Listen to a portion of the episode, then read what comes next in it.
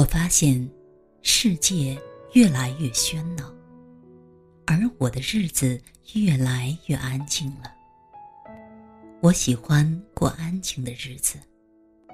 当然，安静不是静止，不是封闭，如井中的死水。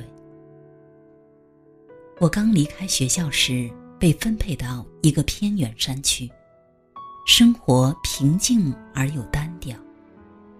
后来时代突然改变，人们的日子如同解冻的江河，又在阳光下的大地上纵横交错了。我也像是一条积压了太多能量的河，生命的浪潮在我的河床里奔腾起伏，把我的成年岁月变成了一道动荡不宁的急流。而现在。我又重归于平静了。不过，这是跌宕之后的平静。在经历了许多冲撞和曲折之后，我的生命之河仿佛终于来到一处开阔的谷地，汇聚成一片浩渺的湖泊。我曾经流连于阿尔斯山路的湖畔，看雪山。云和森林的倒影伸展在蔚蓝的神秘之中。我知道，湖中的水仍在流转，是湖的深邃才使得湖面寂静如镜。我的日子真是安静。每天，我在家里读书和写作，外面各种热闹的圈子和聚会。都和我无关。我和妻子、女儿一起品尝着普通的人间亲情。外面各种寻欢作乐的场所和玩意儿也都和我无关。我对这样的日子很满意，因为我的心境也是安静的。也许，每一个人在生命中的某个阶段。是需要某种热闹的。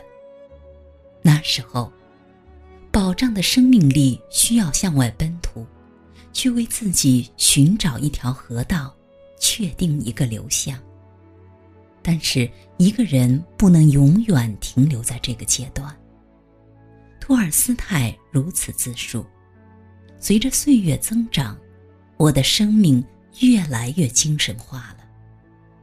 人们或许会把这解释为衰老的征兆，但是我清楚的知道，即使在老年时，托尔斯泰也比所有的同龄人，甚至比许多的年轻人更充满生命力。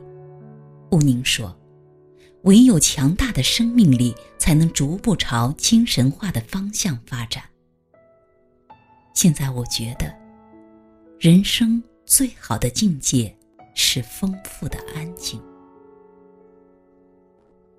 泰戈尔曾说：“外在世界的运动无穷无尽，证明了其中没有我们可以达到的目标，目标只能在别处，即在内在的精神世界里。在那里，我们最为深切的渴望的，乃在成就之上的安宁。”在那里，我们遇见自己的上帝。他接着说明：上帝就是灵魂里永远在休息的情爱。他所说的情爱，应是广义的，指创造的成就、精神的富有、博大的爱心，而这一切都超越于俗世的争斗，处在永久和平之中。这种境界。正是丰富的安静之极致。我并不完全的排斥热闹，热闹也可以是有内容的。但是热闹总归是外部活动的特征。任何外部活动，倘若没有一种精神追求为动力，没有一种精神价值为目标，那么，不管表面多么轰轰烈烈、有声有色。本质必定是贫乏和空虚的。我对一切太喧嚣的事业和一切太张扬的感情，都心存怀疑，因为他们总是让我想起了莎士比亚对生命的嘲讽，